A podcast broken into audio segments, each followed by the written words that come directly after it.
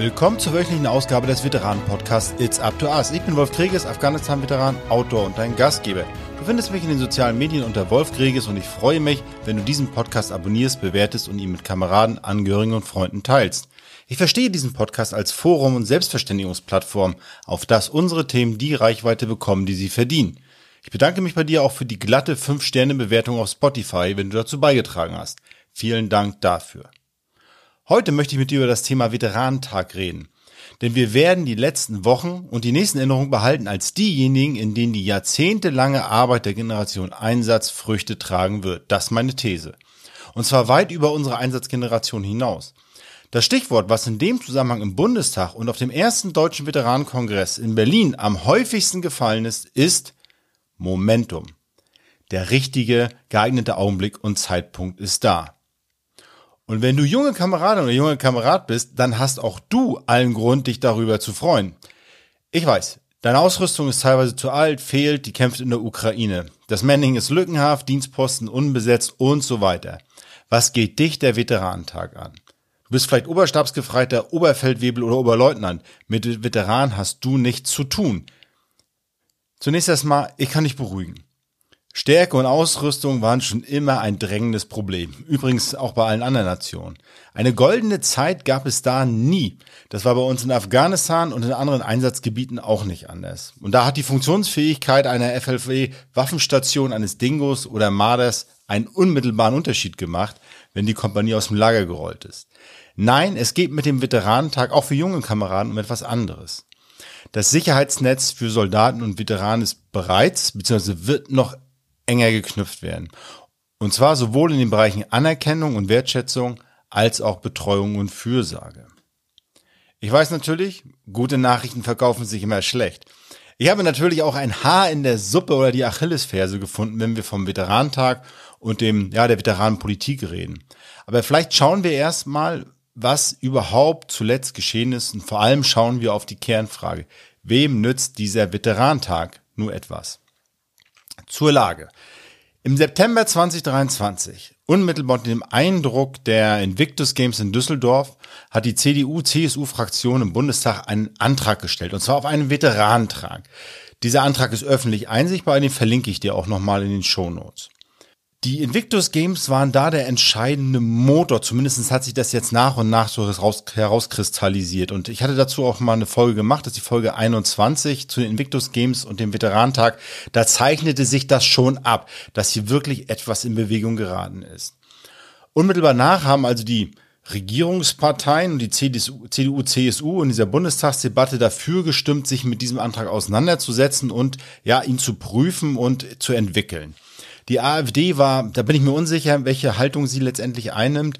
Und äh, die Linke im Bundestag damals noch hat bis heute eine, Stellung, hat eine Stellungnahme dazu geschrieben, aber die ist bis heute irgendwie nicht einsehbar. Das war also die Lage. Es wurde also der Antrag auf einen Veterantag wurde in die Ausschüsse verwiesen. Und ich erinnere mich an die Kommentare in den sozialen Medien, als ich das entsprechend gepostet hatte.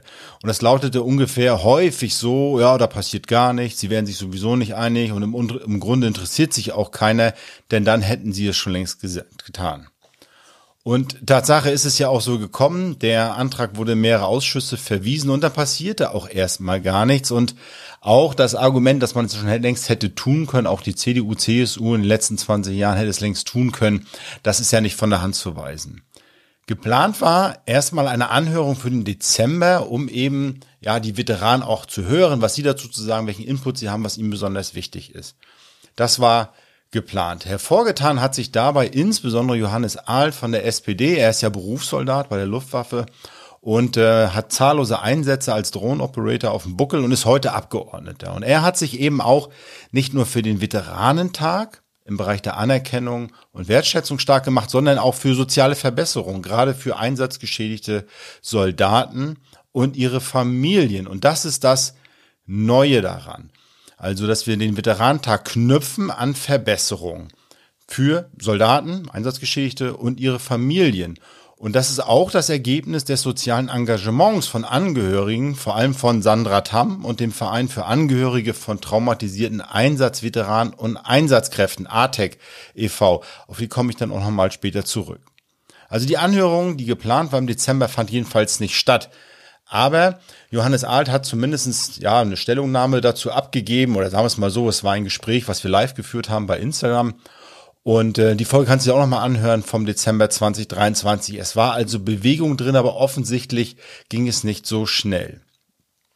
Und ich will ehrlich sein, Bernhard Drescher vom Bund Deutscher Einsatzveteranen und ich haben schon gemutmaßt, also entweder werden die sich tatsächlich nicht einig oder aber die Messen sind eigentlich alle schon gesungen und eine Anhörung wäre dann nur noch so eine, so eine Showgeschichte, ne, um irgendwie dem Ganzen, ja, Genüge zu tun, dass man sich die Betroffenen eben anhört.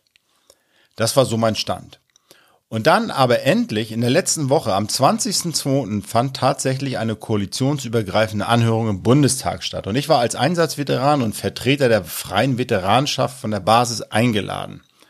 Ich habe mich bemüht, mich bemüht, vorher noch eine aktualisierte Fassung, einen aktualisierten Entwurf für den Veterantag und eine Liste der geplanten Verbesserungen für Einsatzgeschichte zu bekommen.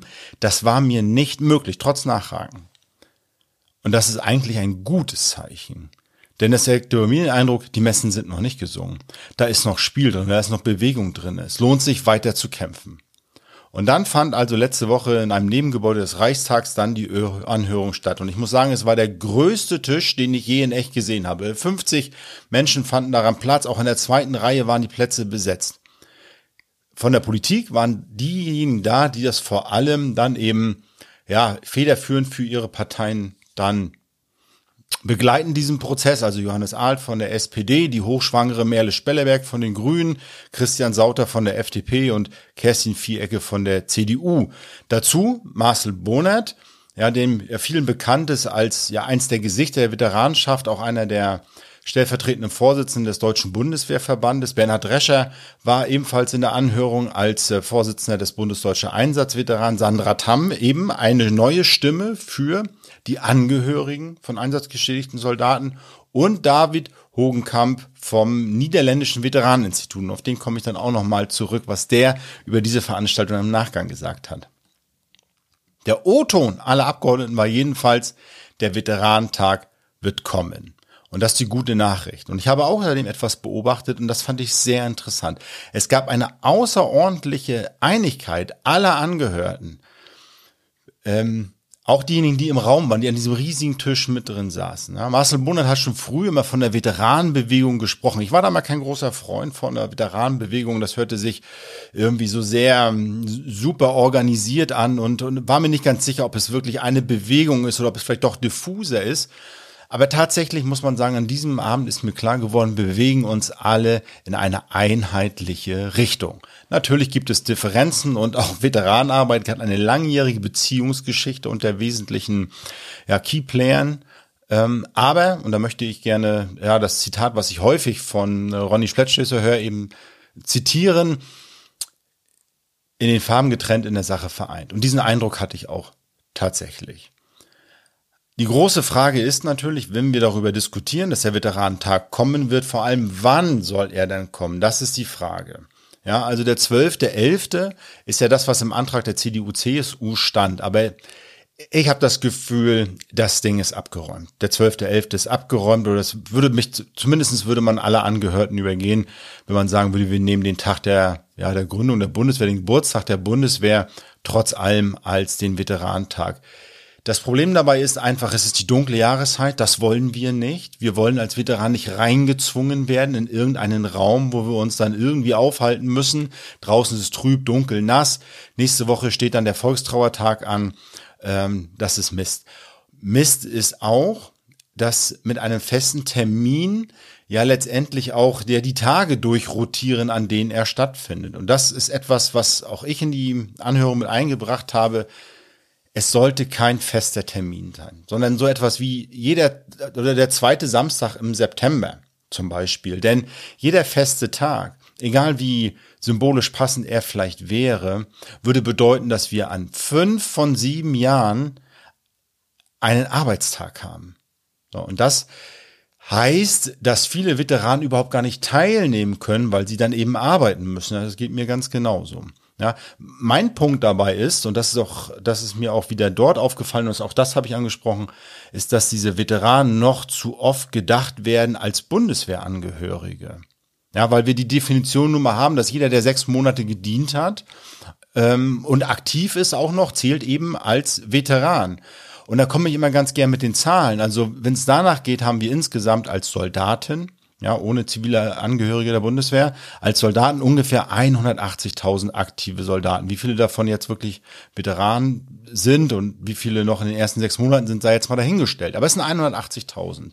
Dem gegenüber stehen über 420.000 Einsatzveteranen der Bundeswehr, 2,5 Millionen ehemalige Zeit- und Berufssoldaten der Bundeswehr und bis zu 10 Millionen ehemalige Wehrpflichtige. Das, das sind so die Zahlen, mit denen wir hantieren. Und da wird schnell klar, selbst wenn wir es nur begrenzen auf die Einsatzveteranen oder auf die ehemaligen Zeit- und Berufssoldaten, der weitaus größte Teil der Veteranen ist jenseits des Kasernzauns zu finden. Ne? Also auf dieser Seite, auf dieser zivilen Seite.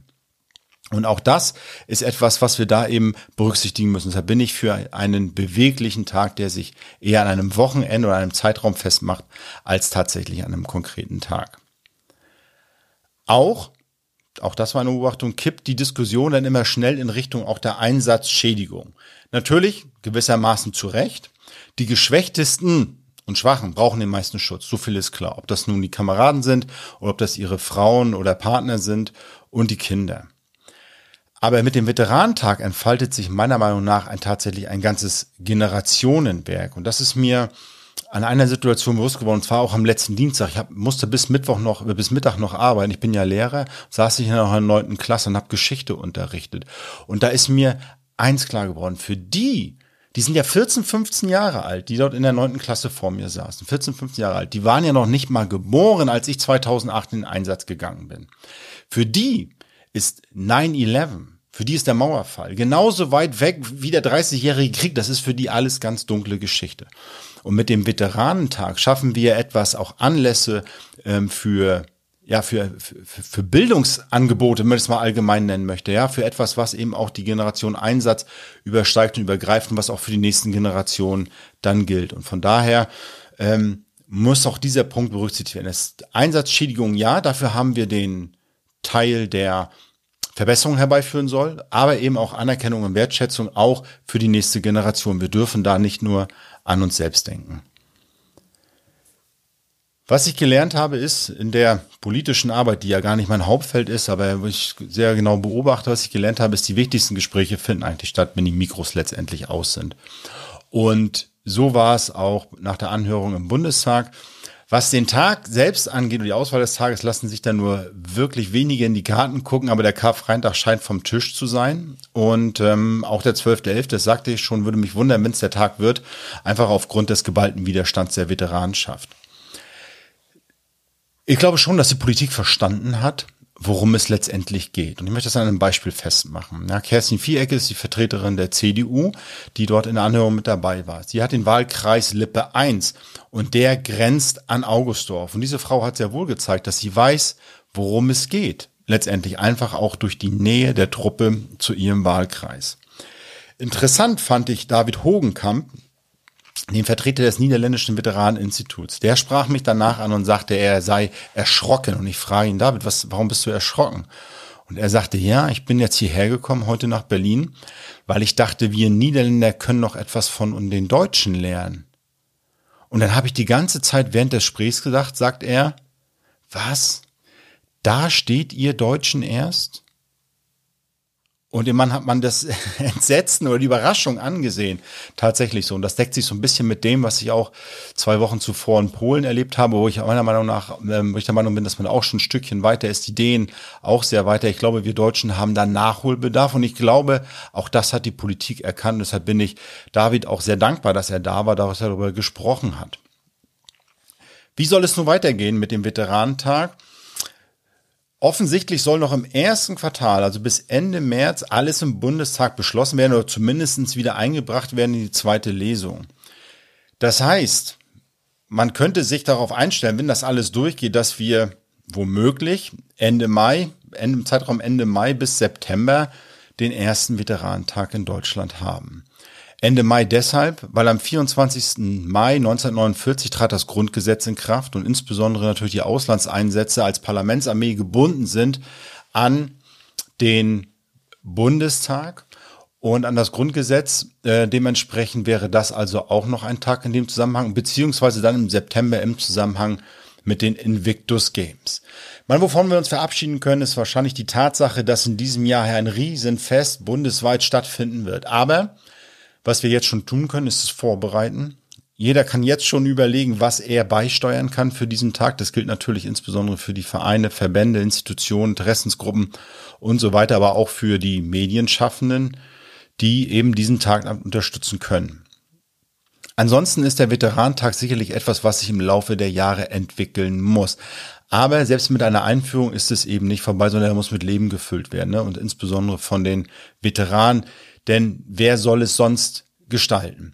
Im Antrag der CDU-CSU steht auch drin, er soll eben auf Bundesebene, Landesebene und kommunaler Ebene stattfinden. Aber es ist nun mal so, dass die Bundespolitik eben nicht in die Länder rein regieren kann und auch nicht in die Kommunen rein regieren kann, sondern da braucht es tatsächlich Unterstützung von der Basis auf Landesebene zu sagen, was können wir eigentlich tun und da auch so ein bisschen Pain in the Ass zu sein für diejenigen, die die Verantwortung in den einzelnen Bundesländern tragen. Auf gut Deutsch, wenn du Interesse hast, den Veteranentag mitzugestalten, kannst du jetzt schon darüber nachdenken, was du Ende Mai oder im September machst, wenn es dann so kommt. Wir werden da auf jeden Fall Unterstützung brauchen. Die Dimension dieser ganzen Debatte, dieses Momentum wird auch dann erst so richtig deutlich, oder nicht so dann, aber zusätzlich deutlich, wenn wir den ersten deutschen Veteranenkongress mit einbeziehen. Den hat, ja, muss man sagen, Marcel Bonert federführend ähm, für den Deutschen Bundeswehrverband im Steigenberger Hotel in Berlin am Folgetag ja organisiert, muss man wirklich sagen. Die Schirmfrau des ersten deutschen Veteranenkongresses ist die Bundestagspräsidentin Bärbel Bass. Immerhin bekleidet sie das zweithöchste Amt in Deutschland nach dem Bundespräsidenten, wenn man es ganz genau nach Protokollen nimmt. Und das alleine ist schon ein Zeichen, wie sich die Veteranenpolitik in diesem Land entwickeln wird. Ich sage, wir haben hier so ein Point of No Return erreicht. Das lässt sich jetzt nicht mehr zurückdrehen. Sowohl das, was wir an Antrag haben im Bundestag, das, was wir angehört haben, den Deutschen Veteranenkongress, den wir haben, das lässt sich alles nicht mehr zurückdrehen. Die Invictus Games nicht mehr. Das ist das, was ich meinte, das Momentum ist da. Von daher bin ich der Überzeugung, dass wir dort eine ja, Entwicklung haben, wenn die sich nicht aufhalten lässt und die diesen Veteranentag als eine langjährige Forderung der Veteranschaft letztendlich umsetzen wird.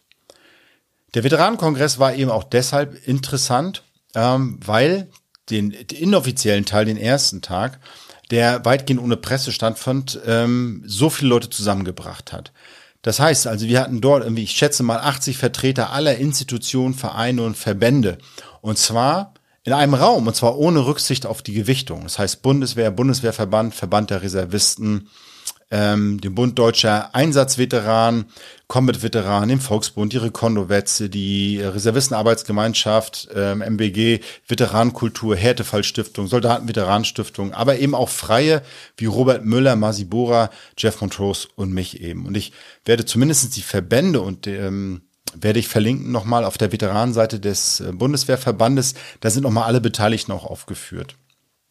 Und ich sage deshalb Dankeschön, dass das Ganze ohne Gewichtung stattfand, insbesondere an Marcel, weil wenn man das rein nach Mitgliederzahlen der einzelnen Verbände machen würde, würde es natürlich schon sein, dass mindestens die Hälfte des Raumes ausgefüllt wird, allein durch den Bundeswehrverband mit seinen 200.000 Mitgliedern, dann darüber hinaus den Reservistenverband mit 100.000 Mitgliedern und dann kommen danach die anderen alle Vereine und Verbände. Und deshalb vielen Dank, Marcel, ähm, dass du das möglich gemacht hast. Denn so wurde tatsächlich ein Austausch ermöglicht, eine Diskussion von Position. Ja, dass also nicht eine Gewichtung nach Mitgliedern war, sondern wirklich jede Idee hatte hier eine Chance in den Workshops und im Gespräch und in Dialogen, auch im großen Plenum, da gehört zu werden. Und das war hervorragend. Und das, was für mich insbesondere bei diesem Veteranenkongress spürbar war, das war diese, das Gefühl einer großen Runde von Kameraden, von aktiven und ehemaligen. Und ich muss sagen, ich bin schwer beeindruckt, was da, auch dank der sozialen Medien, in den letzten Jahren zusammengewachsen ist. Das ist wirklich beeindruckend. Ne? Und ich erinnere mich noch an das erste Gespräch in diesem ja, Veteranentagung, noch als das klein war. Das war vor drei Jahren, glaube ich, oder so. Da haben wir noch in den Klassenraum reingepasst. Ja, da hatten wir einen Abgeordneten da, der da mal vorbeigeschaut hat. Ja, mittlerweile ist das ganz anders. Heute steht dort die Bundestagspräsidentin. Und das ist etwas, was mich sehr zuversichtlich stimmt. Ja, auch, dass man, und das ist, glaube ich, etwas, was sich auch keiner nehmen kann, egal wie Regierungskoalitionen wechseln. Ich konnte nicht durch diesen Raum im Steigenberger Hotel gehen durch diesen großen Saal, keine fünf Meter, ohne sofort in ein herzliches, aufrichtiges und tiefgründiges Gespräch verwickelt zu werden. Und das ist wirklich Wahnsinn. Und das zeigt mir, wie dicht wir da alle zusammengerückt sind. Ne? Und das macht mich, das macht mich froh und zuversichtlich. Was man auch sagen muss, in diesem Raum war auch so eine geballte, ich nenne es mal private Medienpräsenz, deren Reichweite so beachtlich ist. Da sind so viele Gesichter, die wir auch aus den sozialen Medien und den klassischen Medien kennen. Das ist erstaunlich. Folglich ist auch die Kenntnisnahme dieses Veteranenkongresses in den öffentlichen Medien ähm, eine angemessene, sag ich jetzt mal. Ne? Zum Beispiel eben das Heute-Journal vom ZDF hatte am 22.02. drüber berichtet und sehr wohl meint, auch das verlinke ich dir nochmal in den Shownotes. Es sieht alles so aus, als könnte es gut werden. Nun habe ich dir aber zum Anfang versprochen, dort nochmal den äh, das Haar in der Suppe zu suchen oder beziehungsweise den einen oder anderen Wermutstropfen noch einzuschenken. Und tatsächlich ist mir aufgefallen, beim, insbesondere beim Veteranenkongress, wir haben dort keine oder kaum junge Kameraden unter 30 Jahren dabei, die auch ein Standing in der Community haben, um es mal ganz allgemein zu sagen. Ja, die Generation Einsatz ist im Wesentlichen Ü40, würde ich sagen. Ja, Masibora wird es mir verzeihen, wenn ich ihn da gleich mal mit reinpack. Aber wo ist die U30? Das frage ich mich. Na, das, denn was wir nicht brauchen, auch in der Veteranschaft nicht, ist, wir brauchen nicht so, einen, so einen Altherrenverein, ja, der von früher vom Balkankrieg und dem Krieg im Mittleren Osten erzählt. Sondern wir brauchen hier auch wirklich die Verbindung zur nächsten Generation. Ja, und das möchte ich auch gerne nochmal deutlich machen. Ich finde, ich in der Oberstufe unterrichte, sehe ich ähm, manchmal und manchen von denen sehe ich ja schon die nächste Generation an Soldaten und ihren Partnerinnen oder Partnern. Natürlich ist das auch ein Thema in der Oberstufe. Ja. Bundeswehr, was kann man machen? Ich würde auch gern dienen. Und das sind junge Leute, die sind 17, 18 Jahre alt. Ne? Wo sie ja eingesetzt und eines Tages kämpfen werden, das können wir heute nicht sagen. Aber auch die Generation Zeitenwende wird ihre Fürsprecher und Gesichter brauchen. Und die entwickeln sich eben nicht über Nacht. Also da schaue ich bereits jetzt schon zu sehen, wer wen können wir da mitnehmen? Wer, wie kriegen wir diese generationsübergreifende hin, dass wir eben auch die Fühlung zwischen den Soldaten und Veteration, Veteranengeneration nicht verlieren? Also wenn du da jemanden beobachtest oder kennst, der sich in diese Richtung entwickelt, gib mir mal gerne Hinweis. Die Förderung des Nachwuchses ist auch in Veteranenfragen von existenzieller Bedeutung. Und der zweite Wermutstropfen, ja, der Veteranentag wird wohl kommen. Auch Verbesserungen für Geschädigte, aber Gesetze allein tun es nicht. Auch das ist eine meiner Erkenntnisse und berichte mich gerne, wenn es falsch ist. Ja, solange nicht mal die geltenden Gesetze in der Behandlung von einsatzgeschädigten Kameraden konsequent und im Sinne der Betroffenen angewendet werden, nützen auch neue nichts. So einfach ist es. Und das ist die Frage, die ich mitgenommen habe aus Berlin. Wie lang ist der Arm der Bundespolitik? Wie weit reicht er ins Verteidigungsministerium? Wie weit ins Bundesamt für Personalwesen der Bundeswehr? Wer kann die Prozesse dort beschleunigen und für die Bedürfnisse der Betroffenen sensibilisieren? Der Bundestag? Ist er es wirklich? Oder sind wir da nicht auf einer ganz anderen Ebene, nicht auf gesetzlicher Ebene, sondern eher auf Verordnungs-, auf Erlassebene, auf, auf Anweisungs-, unterwegs, wo man sagt, das regelt gar kein Gesetz. Und egal, was hier für ein Gesetz äh, in Berlin beschlossen wird, wenn das nicht umgesetzt wird oder wenn das auf, auf anderen Ebenen hakt, was wird sich wirklich ändern? Ja, und das ist die Frage, die ich da mitnehme. Das ist mein zweiter Wermutstropfen. Wir werden es sehen. Bis heute, Stand 26.02., liegt kein konkreter Antrag der koalitionsübergreifenden Arbeitsgruppe von SPD, Grün, FDP und CDU, CSU vor. Es ist nur der alte Antrag auf den Veteranentag. Wir werden also die Lage und Entwicklung weiterhin genau beobachten müssen. Soweit für heute. Ich danke dir, dass du die Zeit für diese Folge genommen hast. Wenn du sie interessant oder relevant findest, bewerte oder rezensiere sie gerne und teile sie mit deinen Kameraden und Freunden via WhatsApp und Co. oder in den sozialen Medien. Nur so kommen wir zusammen und die Themen zur Sprache, die uns wichtig sind. Denn es gilt nach wie vor, niemand sonst wird kommen. It's up to us.